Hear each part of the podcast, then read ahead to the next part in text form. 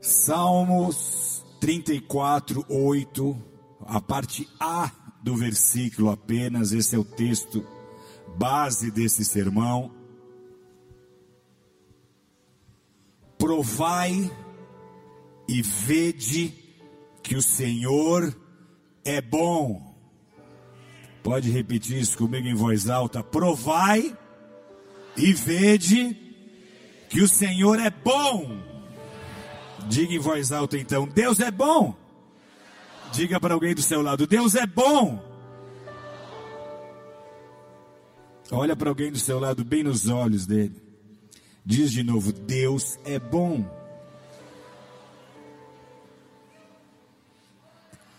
Deus é bom. É muito mais do que um jargão evangélico clichê é mais que uma declaração teológica. A bondade perfeita é um atributo inerente ao caráter e à natureza de Deus. Deus é bom. Agora eu pergunto para você: Ele é bom? Ele é bom? Será que ele está disposto a escutar e a responder orações? Ele é bom, você acredita que ainda hoje ele cura as pessoas, ele liberta cativos, ele ainda hoje move montanhas e reverte situações impossíveis, ele é bom ainda hoje. Muitas pessoas dizem que Deus é bom, porém acreditam a ele as mazelas desse mundo, o apontam como o causador do câncer e das infinitas enfermidades a que nós estamos sujeitos, acreditam a ele os desastres naturais, a miséria, as guerras, o culpam por tudo que dá errado no mundo e por tudo que dá errado nas suas vidas pessoais. E se não dizem ele causou, continuam no lugar comum quando afirmam ele permitiu.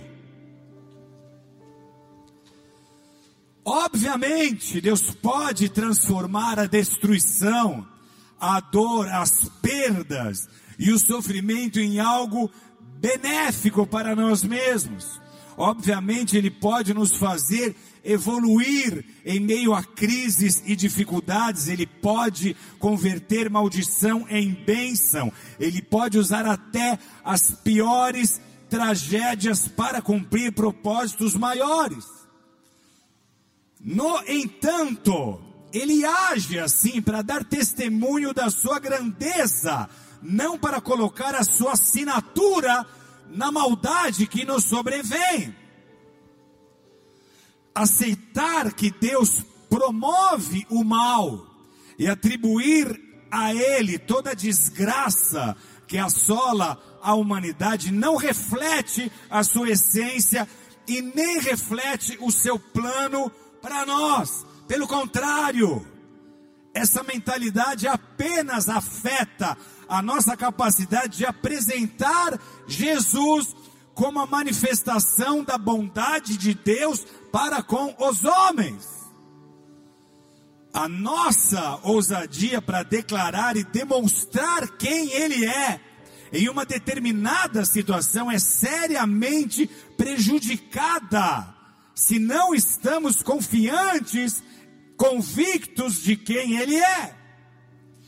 O que pode ser ainda mais devastador nesse ponto de vista de Deus causando mal, é que esse sofisma acaba comprometendo a nossa capacidade de discernir a diferença que há entre a disciplina de Deus e um assalto demoníaco real.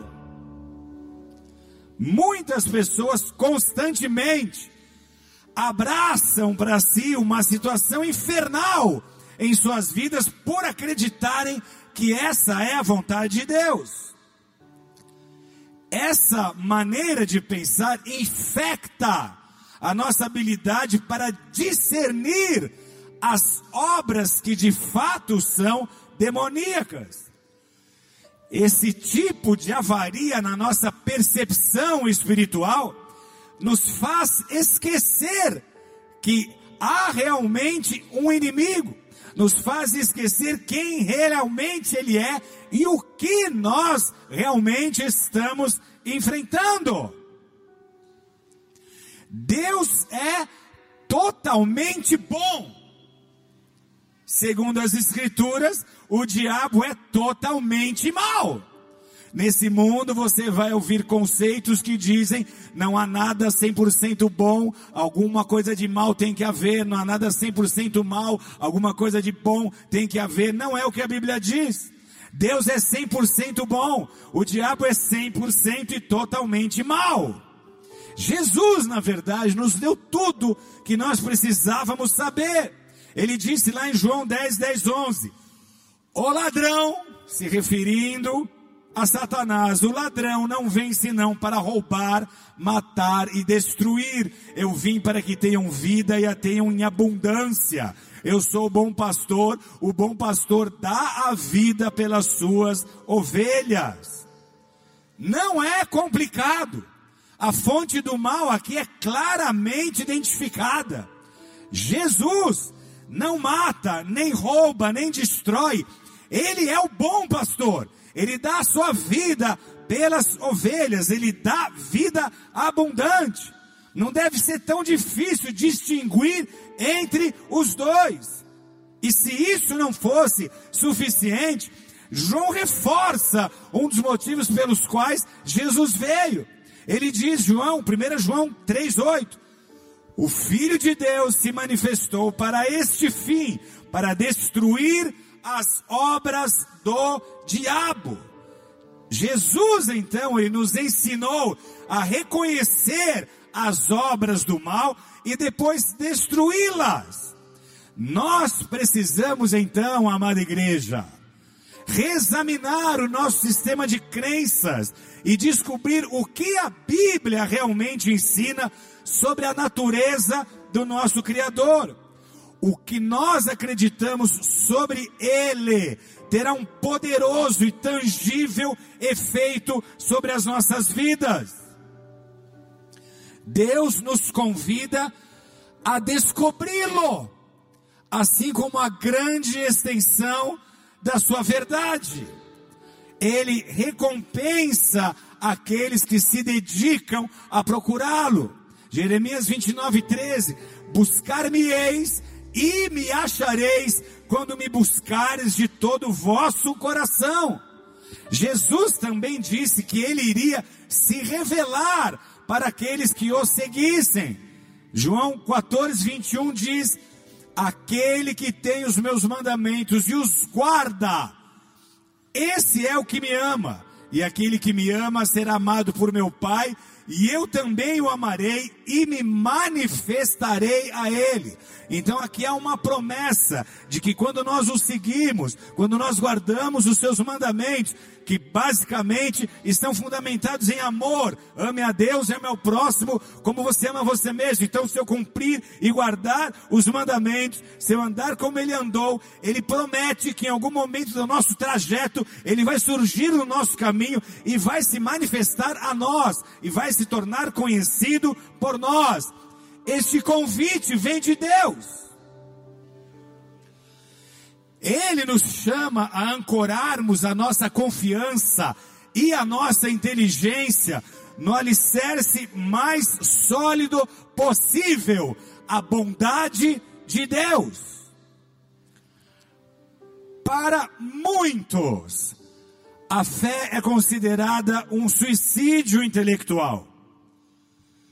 Porém, na realidade, a fé melhora o intelecto e o coloca num patamar superior, onde ele se torna capaz de reconhecer o mundo invisível que a mente natural não enxerga.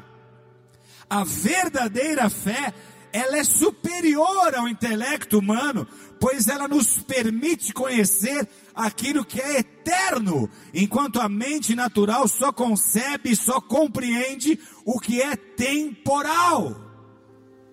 Hebreus 11:3 diz: "Pela fé, essa fé inteligente, nós entendemos que o universo foi formado pela palavra de Deus de maneira que o visível veio a existir das coisas que não aparecem, veio a existir do invisível. Então a fé nos leva, expande o nosso, nosso raciocínio e o leva a considerar aquele que é o mundo espiritual que exerce influência sobre essa terra. Então a fé nos faz mais inteligentes e não menos.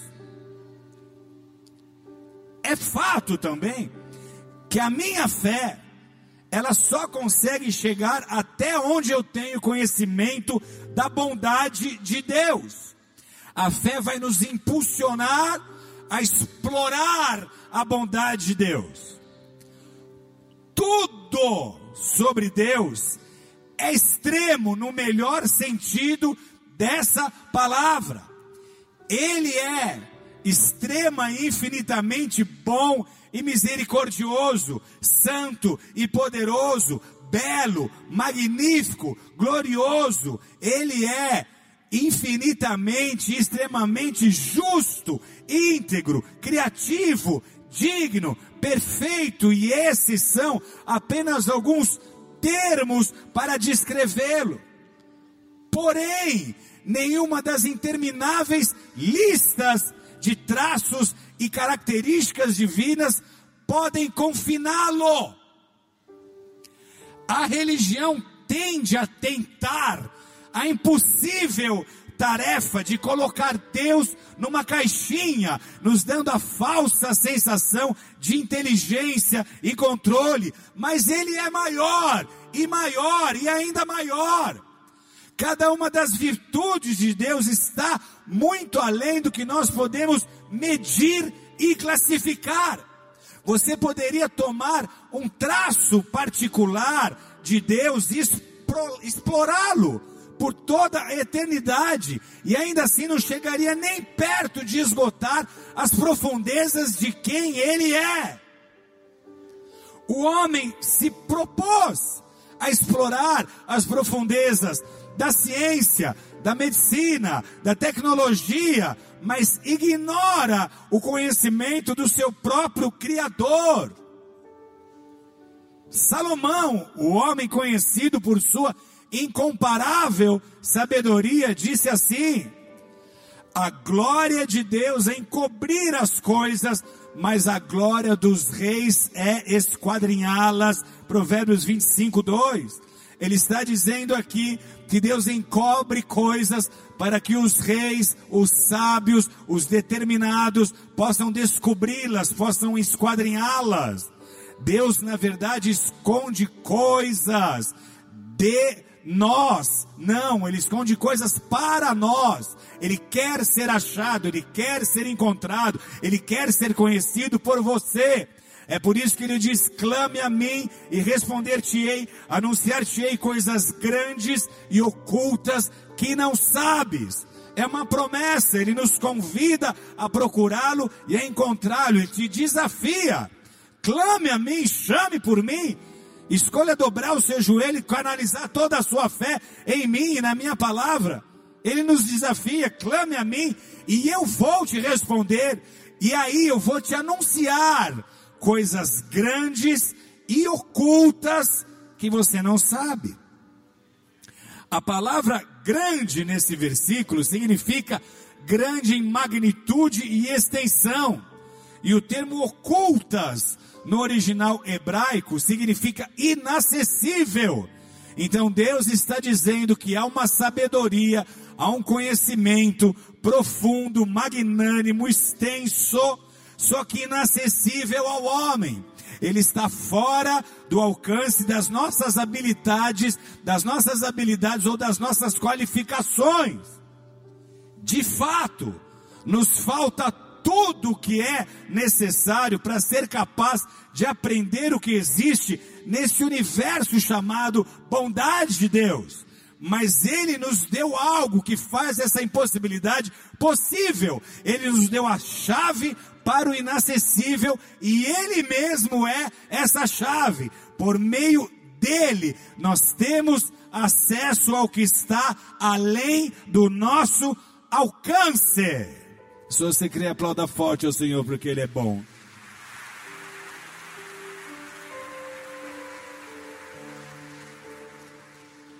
Outro ponto importante sobre a bondade de Deus. A bondade de Deus nos conduz à glória de Deus.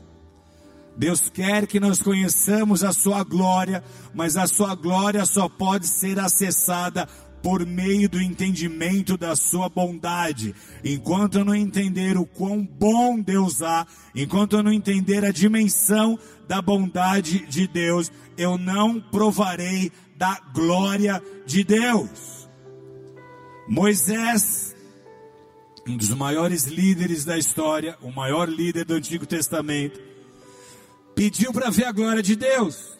Êxodo 33, 18 19, ele disse: Rogo-te que me mostres a tua glória. Porém, ele disse, a resposta de Deus, Deus disse para Moisés: Eu farei passar toda a minha bondade por diante de ti. Mas Deus, eu estou te pedindo para ver a tua glória. E a resposta de Deus qual é? Você quer ver minha glória? Então farei passar toda a minha bondade diante de ti e te proclamarei o nome do Senhor. Terei misericórdia de quem eu tiver misericórdia e me compadecerei de quem eu me compadecer. Então Deus está dizendo para Moisés que para Moisés conhecer a glória, ele tem que compreender a bondade. Quando o primeiro templo em Jerusalém foi construído por Salomão, aconteceu o seguinte: e quando em uníssono, isso no dia da inauguração do templo, e quando em uníssono, a um tempo, tocaram as trombetas e cantaram para se fazerem ouvir, para louvarem o Senhor e render-lhe graças, e quando levantaram eles a voz com trombetas, símbolos e outros instrumentos musicais, para louvarem ao Senhor, porque Ele é bom, porque a sua misericórdia dura para sempre, então sucedeu que a casa, a saber, a casa do Senhor, se encheu de uma nuvem, de maneira que os sacerdotes não podiam estar ali para ministrar, por causa da nuvem, porque a glória do Senhor encheu a casa. Recapitulando então, é o dia da inauguração do templo de Salomão. Os levitas estão ali, os músicos estão ali, há vários instrumentos, eles estão adorando, eles estão cantando, e a razão da canção, a composição da canção tem a ver com a bondade de Deus. Os músicos estão ali porque Ele é bom e porque a sua misericórdia dura para sempre. Então, enquanto eles cantavam que Deus é bom, que Deus é bom, cantavam a bondade de Deus, Aí então a glória veio e encheu aquele espaço físico e preencheu aquele templo de tal maneira que nem os sacerdotes conseguiram ficar de pé, tal peso daquela presença manifesta, está o peso daquela glória. Então, se nós quisermos a glória, nós precisamos primeiro compreender que Deus é bom. Eles estavam louvando a Deus por sua bondade. Eles declararam que o Senhor é bom. Aqui, nós temos uma conexão clara entre a revelação da sua bondade e a revelação da sua glória, da sua presença manifesta. Ele colocou a sua glória nos edifícios físicos que os homens construíram em honra ao seu nome, como foi o caso do templo. Então, quanto mais ele vai colocar a sua glória no edifício, na casa que ele mesmo está construindo. Jesus disse, lá em Mateus 16, 18: Eu edificarei a minha igreja. O tabernáculo, o templo de Salomão, depois o templo reconstruído em Zerobabel, depois o templo de Herodes, eram templos feitos por mãos humanas e dedicados a Deus em honra a Ele. Mesmo ele não construindo esses templos, ele manifestou ali a sua glória. Qual a glória então que ele não vai manifestar sobre o edifício, sobre a casa que ele está construindo? Eu edificarei a minha igreja. Então, qual o tamanho da glória que ele não manifestará a nós? E a glória que é colocada dentro dessa casa. Diga para o seu vizinho, dessa casa. Porque o tempo que Deus habita hoje não é feito por mãos humanas. Se nós sairmos daqui agora, esse edifício fica, a glória vai. Nós somos templos do Espírito de Deus, Ele habita em nós. Nós carregamos a glória de Deus, Ele está em nós, ela está sobre os nossos ombros. Então a glória que é colocada dentro dessa casa é para manifestar a bondade de Deus. Então por que, que eu quero a glória? Por que, que eu chamo a glória? Por que, que eu quero experiências com a presença manifesta de Deus? Porque através dela eu manifestarei a sua bondade na terra. Em outras palavras, o mundo vai saber que Deus é bom através da sua vida. O mundo vai saber que Deus é bom através daquilo que ele faz na sua vida. Ele deseja se manifestar a nós e através de nós para transformar a natureza do mundo que nos rodeia. E essa verdade deve ser abraçada como parte da nossa razão de ser. O alvo de Deus para nós ainda é a glória. Ele deseja que nós venhamos a conhecer a sua glória. Desde o Antigo Testamento isso ficou claro. Ele tira o povo do Egito, o povo está todo reunido no pé do monte, e ele está dizendo: Eu vou mostrar a vocês a minha glória. A vontade de Deus é que nós conhecemos, conheçamos a sua presença manifesta. Agora o apóstolo Paulo afirmou o seguinte no Novo Testamento: Cristo em vós a esperança da glória. Colossenses 1, 27. Declare isso em voz alta. Cristo em vós, a esperança da glória. Se a glória revela a bondade de Deus, Jesus Cristo em nós é a revelação da bondade de Deus para o mundo à nossa volta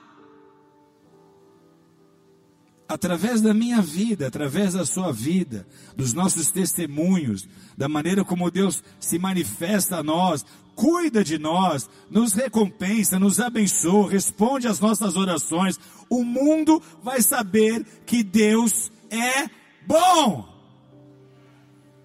Agora, a bondade de Deus precisa ser a nossa esperança, precisa ser a nossa fonte de expectativa. Salmo 27 foi escrito por rei Davi num dos momentos mais difíceis e deprimentes da sua vida. Salmo 27, 13, ele diz assim: Eu creio que verei a bondade do Senhor na terra dos viventes. Eu creio, independente do que eu esteja vivendo, de quantos meus inimigos estão, de quantos meus inimigos estejam avançando contra mim, de todos os sofri, todo o sofrimento que eu esteja sentindo, eu creio que eu verei a bondade do Senhor na terra dos viventes.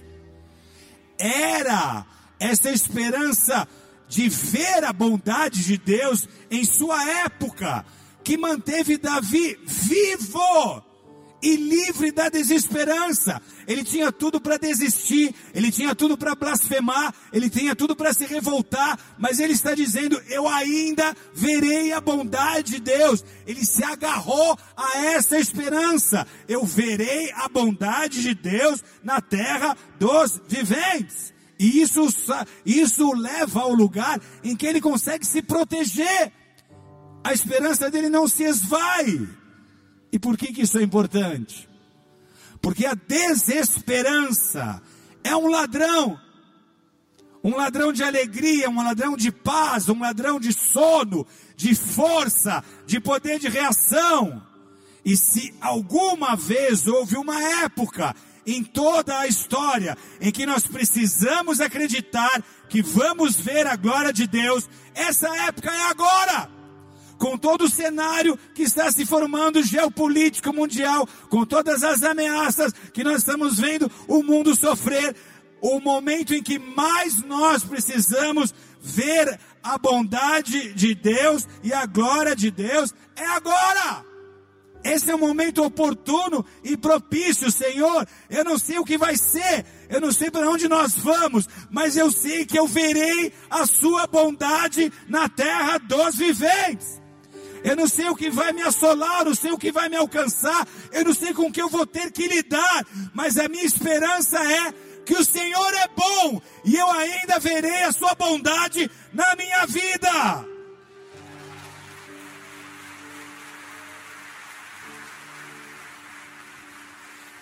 Os que são de Deus precisam ser reconhecidos pela sua esperança. Pode estar muito ruim agora, pode estar muito difícil, eu posso estar sem respostas, eu posso estar sem forças, eu posso estar não conseguindo enxergar nada, mas eu sei, eu sei, eu tenho certeza que eu verei a bondade de Deus porque Ele é bom. A bondade de Deus é a cura para o desespero, a depressão e a desesperança. Quando entendo essa dimensão da Sua bondade, eu abro caminho para minha fé. Eu tenho razão para crer, eu tenho motivo para crer. Por que, que eu vou continuar crendo, mesmo tudo dando errado? Porque Deus é bom. a expectativa de provar e de ver a sua bondade nos mantém blindados dos colapsos mentais e emocionais que violam e diluem a nossa esperança.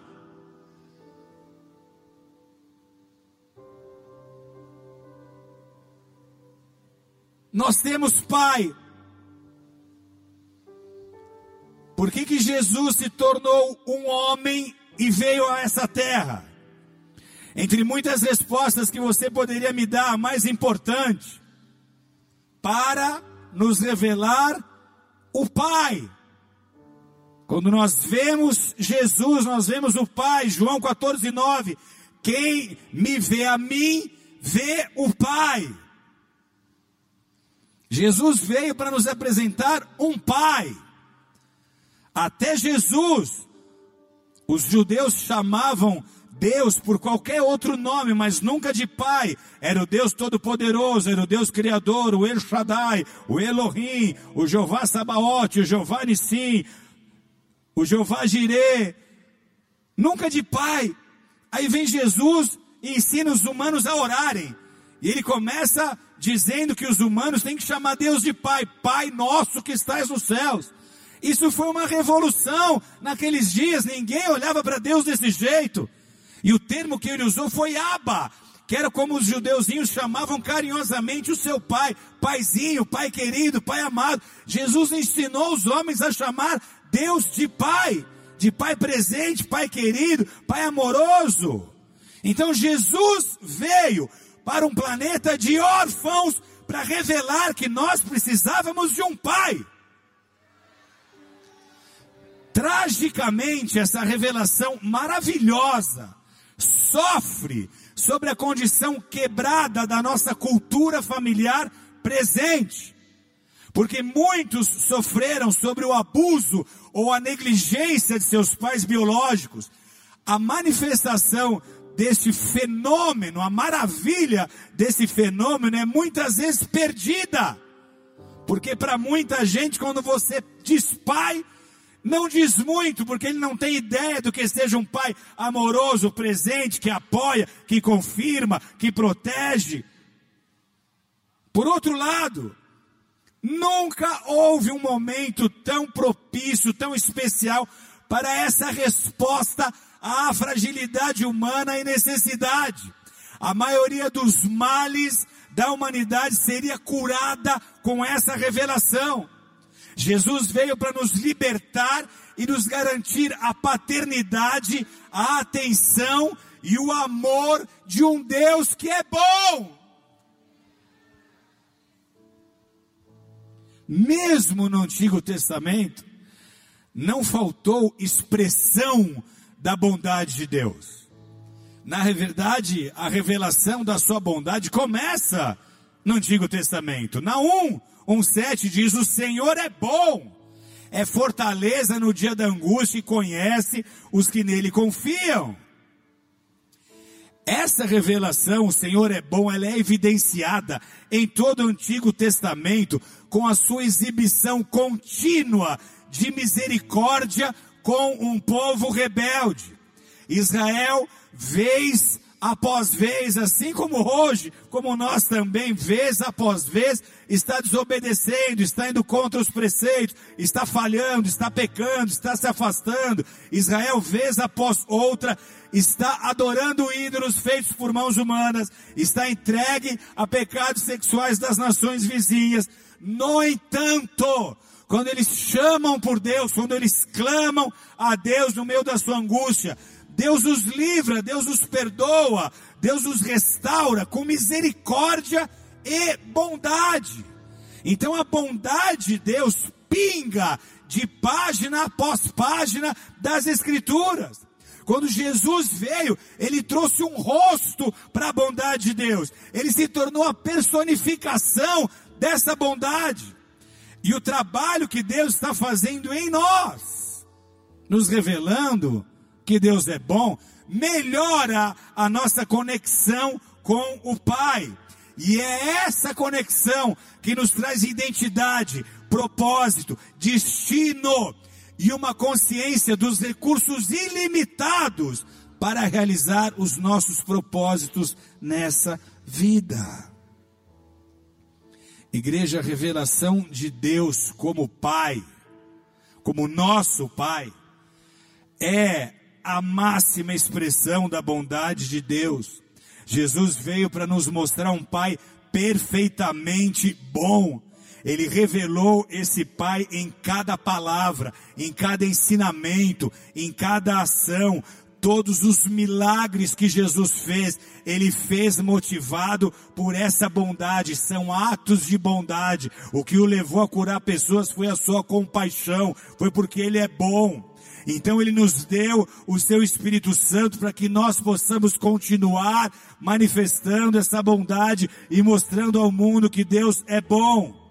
Tudo que ele disse, tudo que Jesus disse e tudo que Jesus fez teve o objetivo final de revelar o Pai. Jesus criou um contexto e uma razão para cada uma das suas palavras e ações.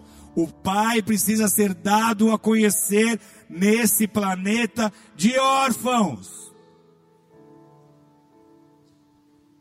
Certa vez Jesus se dirigia a Jerusalém e ele passou por uma aldeia samaritana. Quando ele saía de Jericó, juntamente com os discípulos e numerosa multidão, Bartimeu, cego mendigo, filho de Timeu, estava sentado à beira do caminho, ouvindo que era Jesus o Nazareno, pôs-se a clamar, Jesus, filho de Davi, tem compaixão de mim, Marcos 10, 46, 47.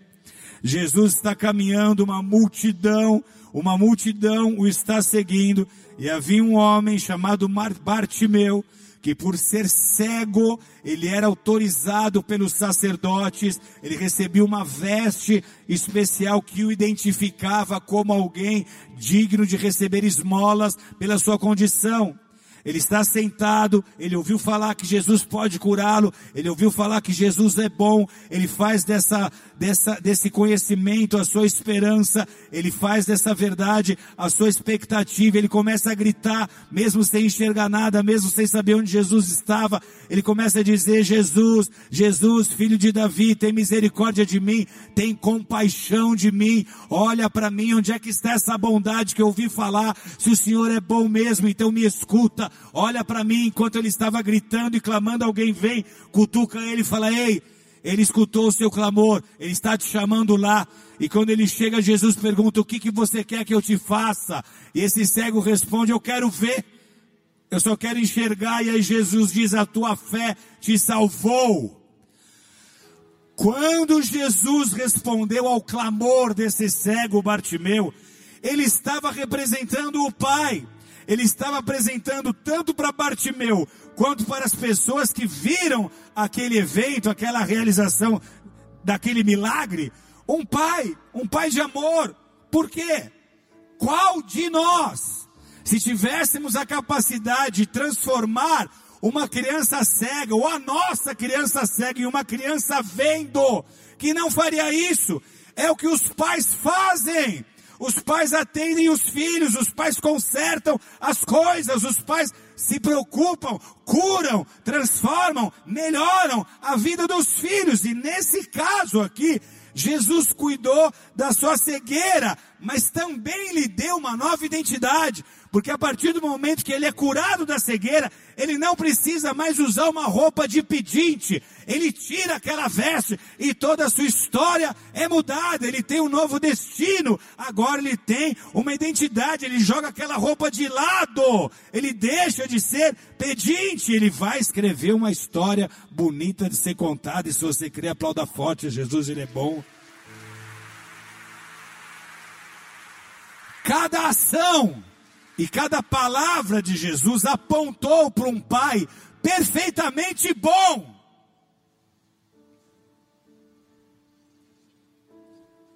Qual é o problema da orfandade espiritual? Órfãos vivem de forma diferente de crianças que sabem que são amadas. Autopreservação e autopromoção não são pontos de condução do comportamento das crianças emocionalmente saudáveis. Crianças que sabem que são amadas, elas não procuram a sua autopromoção. Em vez disso, a criança segura, ela é mais inclinada a celebrar o dom de outro, a vitória de outro, a conquista de outro, sem lutar pela sua própria atenção. A falta de amor e aceitação paterna transforma a vida numa busca constante por aprovação e reconhecimento.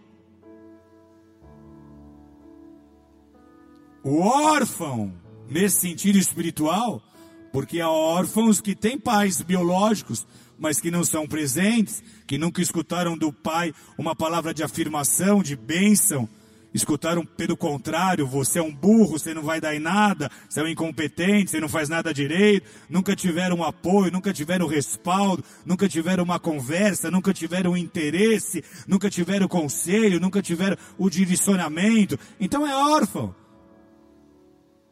O órfão está sempre competindo ele não consegue celebrar a vitória de outros, ele está sempre tentando provar o seu valor, sem saber nem para quem. E tudo que nós temos à nossa volta são órfãos, órfãos de um Pai celestial. Não importa se nós estamos falando sobre os nossos vizinhos, nossos parentes, nossos chefes, nossos amigos no trabalho, na igreja, na faculdade, não importa se nós estamos falando de grandes líderes no mundo dos negócios ou na política, não importa se nós estamos falando de reis e governantes, a maioria das nações, na verdade, está sendo conduzida por órfãos. Quase todos os conflitos na terra estão sendo alimentados por órfãos. Eles não têm as respostas, eles têm apenas maneiras diferentes de amortecer a dor, de lidar com a dor. Nós temos o privilégio de conhecer esse Pai maravilhoso, que nos liberta do egoísmo, do egocentrismo, de querer um pedaço de torta do vizinho que nos ensina a lidar com a parte de nós que quer toda a comida em nosso prato. É da experiência pessoal que nós temos o privilégio de fazê-lo conhecido, dando a outros, dando a outros oportunidade de experimentá-lo. Jesus deu a seguinte atribuição aos seus discípulos: como o Pai me enviou, eu também vos envio. Isso foi só para os primeiros discípulos? Não, essa palavra está sobre nós. Ele está dizendo: Eu te chamei, te mostrei que eu sou bom, te deu o poder de ser chamado filho, agora você conhece o Pai, e isso agora está sobre você, é uma responsabilidade tua. Como Jesus foi enviado pelo Pai, Ele também nos envia. Como é que o mundo vai conhecer a Deus hoje? Como é que o mundo vai saber que Deus é bom? Através da sua vida, através da minha vida. Ele é bom, Deus é bom, Deus é bom. Nessa passagem aqui, Jesus transfere essa responsabilidade a nós. E ele define também a nossa maior missão e o nosso maior propósito na terra. Nós ainda vivemos num mundo que ele ama, que está cheio de pessoas que ainda precisam encontrá-lo.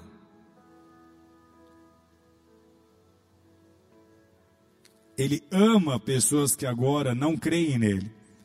Ele ama pessoas que agora blasfemam contra ele. Ele ama pessoas que agora estão servindo a outros deuses. Ele ama pessoas que agora são totalmente céticas em relação à existência dele. Ele ama. E o que essas pessoas precisam é só de alguém que construa a ponte. É só de alguém que represente adequadamente um Deus que é bom. A perspectiva eterna do céu, que transforma a nossa vida na terra, só é uma realidade para aqueles que conhecem o Pai e conhecem que esse Pai é bom. Como é que você pode me dizer isso com tanta certeza? Como é que você não consegue afirmar assim que não é Ele o causador dos males da humanidade? Jesus veio ao mundo para expressar o Pai. Jesus veio ao mundo para que através dele nós pudéssemos ver o Pai. Ele é a imagem visível do Deus invisível, Colossenses 1,15.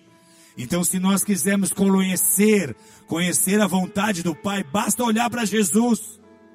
Jesus Cristo é perfeito em todos os sentidos. Ele é a beleza perfeita, a majestade perfeita. Ele tem perfeito poder, perfeita humildade. A lista das suas características incríveis e virtudes é interminável. Ele é a perfeita vontade de Deus, também personificada.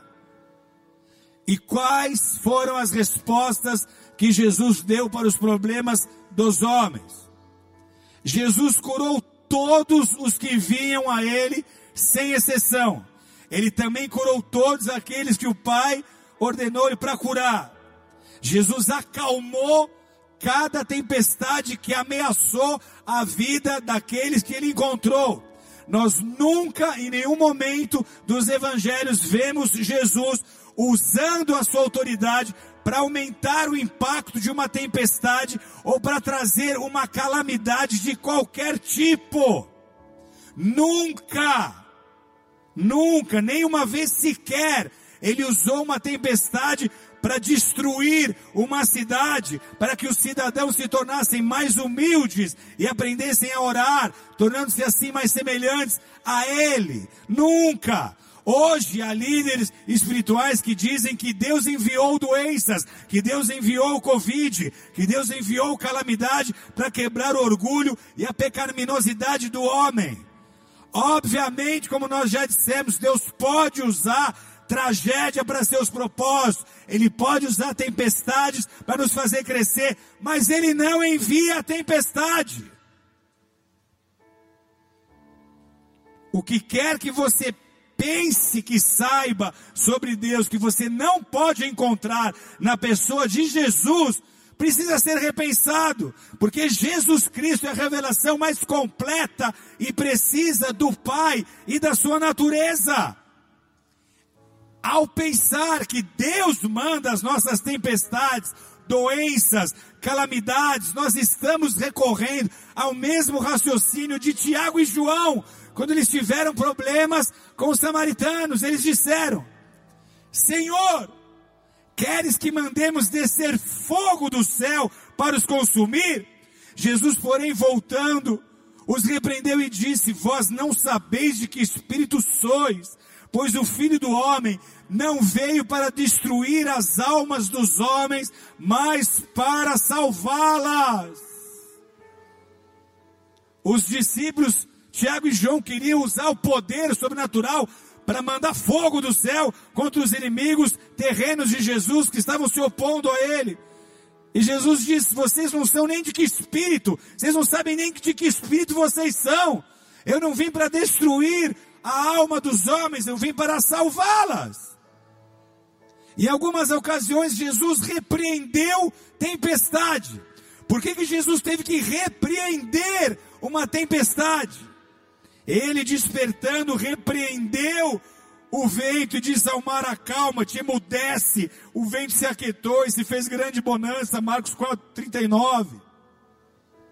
A implicação é que os poderes das trevas estavam envolvidos na tempestade. E eles precisavam ser confrontados, porque eles violaram o coração e o propósito de Deus na terra. Então eles têm que ser repreendidos. Agora, se o diabo está envolvido na tempestade, ele não quer ser encontrado. Então ele vai dizer que a tempestade é a vontade do Pai. Enquanto Deus quer que você repreenda a tempestade, repreenda aquilo que de espiritual se levantou contra a sua vida, aquilo que foi enviado para matar, roubar, destruir, e quando você deve estar repreendendo, repreendendo, você está abraçando e aceitando, como se essa fosse a vontade do Pai. O que vem em nossas mentes quando nós pensamos sobre Deus é a coisa mais importante sobre nós. Então há um pensamento comum entre muitos que concebe que Deus permite o mal, permite o mal acontecer para que ele possa mostrar a sua bondade e a sua misericórdia. Isso seria como se eu pegasse o meu filho, quebrasse o bracinho dele, para depois eu poder mostrar para ele que eu tenho a capacidade de levar ele no hospital, engessar e curar o bracinho dele. Que pai que agiria assim, que pai de amor, que pai que é bom, agiria assim com seus filhos. Ah, mas e a história de Jó? A história de Jó é sobre Deus sustentando a nossa fé em meio à provação e restaurando e restituindo tudo que o inferno destruiu e roubou. Agora, amor requer julgamento a uma linha teológica hoje muito difundida que evita falar que esse Deus de amor também vai julgar.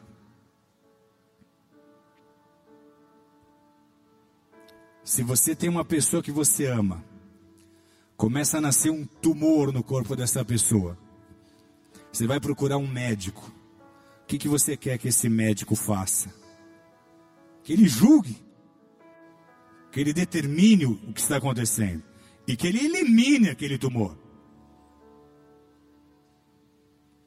Porque você ama essa pessoa. Julgamento nesse caso aqui é a única resposta aceitável. O amor exige que você lute e proteja a pessoa que ama. Agora, pecado viola e contamina tudo que Deus faz cria uma ruptura entre Criador e criatura, Criador e criação. Então, para nós sermos amados de verdade, nós precisamos estar sujeitos ao julgamento de Deus que elimina e que extirpa o pecado de nós, porque pecado gera morte. Ele nos ama. Se ele nos vê em pecado, ele sabe que o pecado vai gerar morte. Então ele vai nos julgar para nos levar a abandonar o pecado. Ezequiel 18:20 diz: "A alma que pecar essa morrerá. Salário de pecado é morte." A maior expressão da bondade de Deus foi enviar o seu filho Jesus para assumir a culpa e o castigo pelos nossos pecados. Ele recebeu a condenação que nós merecíamos para que nós pudéssemos receber a herança que só Jesus merecia. Deus é amor. Deus é amor em sua essência, Ele ama as pessoas, Ele ama tanto a ponto de enviar o único filho Jesus Cristo para morrer na cruz no nosso lugar. Ele ama, ele é bom. E essa bondade dura para sempre. E essa bondade dura para sempre. E essa bondade dura para sempre.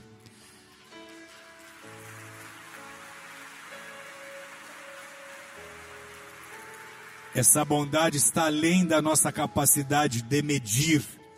Nós ainda estamos vivos porque Ele é bom. Porque Ele é bom.